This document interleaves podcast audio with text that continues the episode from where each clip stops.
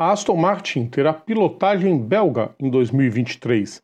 Trata-se de Stoffel Van Dorn, campeão da GP2 em 2015, atual campeão da Fórmula E e que já foi piloto titular na Fórmula 1, e que será piloto de testes e reserva da equipe britânica ao lado de Felipe Drogovic. A contratação do piloto, que também pilotará pela Penske na categoria de carros elétricos, é o destaque do nosso boletim desta terça-feira, dia 1 de novembro.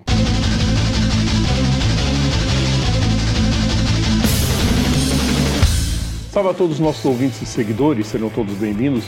Eu sou Rodrigo Vilela e está começando mais um boletim Papo Veloz com as notícias mais importantes do dia.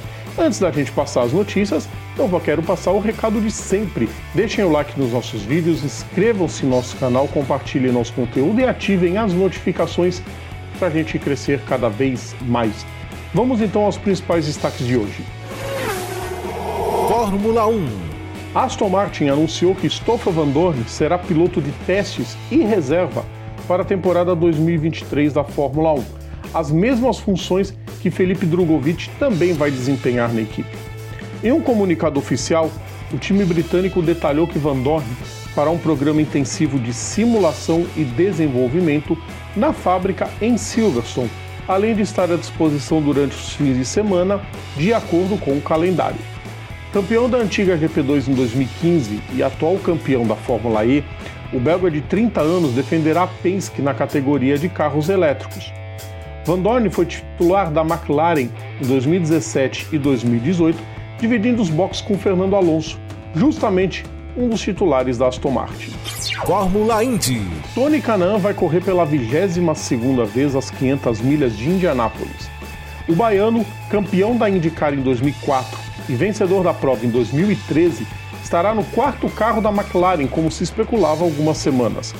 Canaan havia corrido as duas últimas edições pela Ganassi, equipe que defendeu em tempo integral de 2014 a 2017 e somente nos ovais em 2021. Mas Canaan optou pela mudança, declarando em entrevista ao Grande Prêmio ter cumprido seu dever com o time de Chip Ganassi. Ele ainda completou dizendo que tentou até o último instante viabilizar a participação para o próximo ano, mas o desfecho do imbróglio envolvendo Alex Palou inviabilizou qualquer tentativa, já que era o último na hierarquia de preferência dentro do time, como ele mesmo confirmou, e que o chefão do time compreendeu a decisão dele seguir para a equipe britânica. MotoGP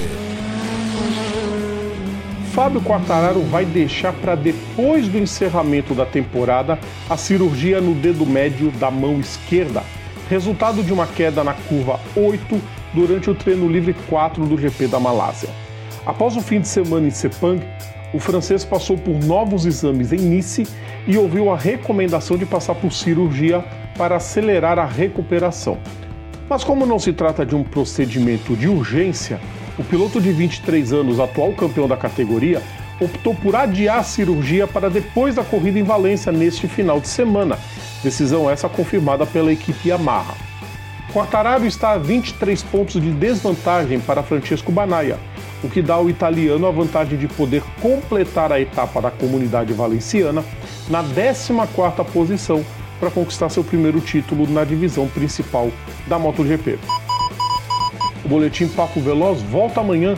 Lembrando que além do nosso canal no YouTube, todo o nosso conteúdo pode ser encontrado nas principais plataformas digitais ou então assinando o nosso feed is.gd barra programa Papo Veloz. Sigam também nossas redes sociais, você encontra a gente pelo arroba PGM Papo Veloz no Facebook, no Instagram, no Twitter e no TikTok. Um grande abraço a todos e até amanhã. Tchau!